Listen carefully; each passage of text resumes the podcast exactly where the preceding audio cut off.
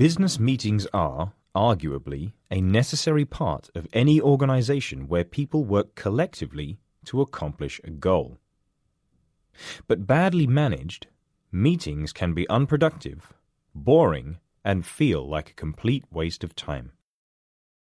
In a recent survey conducted by governance technology firm eShare, it was found that the average UK employee spends over 10 hours weekly preparing for and attending meetings, approximately 50% of which they consider unnecessary.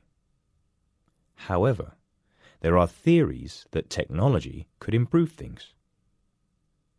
It's very feasible for an AI to be able to recognize when one person is hijacking a meeting, or if a circular discussion keeps returning to a single issue, says James Campanini from video conferencing company BlueJeans.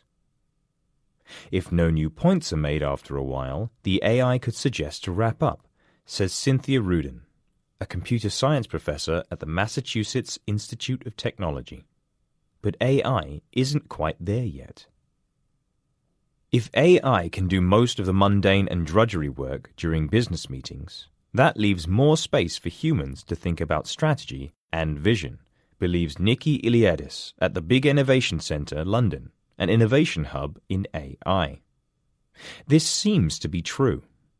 The prefecture of Osaka in Japan started using an AI as a minute taker to transcribe and summarize the 450 annual cabinet meetings.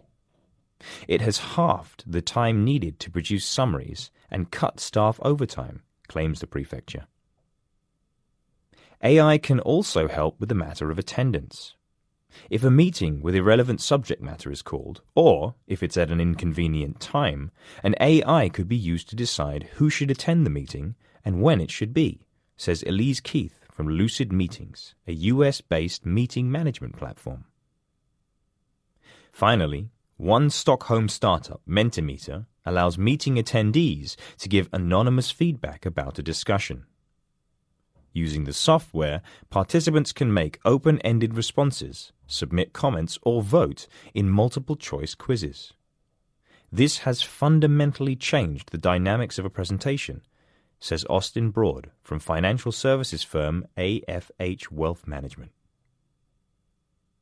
While tools that can create agendas, send meeting invitations, distribute the minutes, and keep track of action items should improve effectiveness, they are still in development.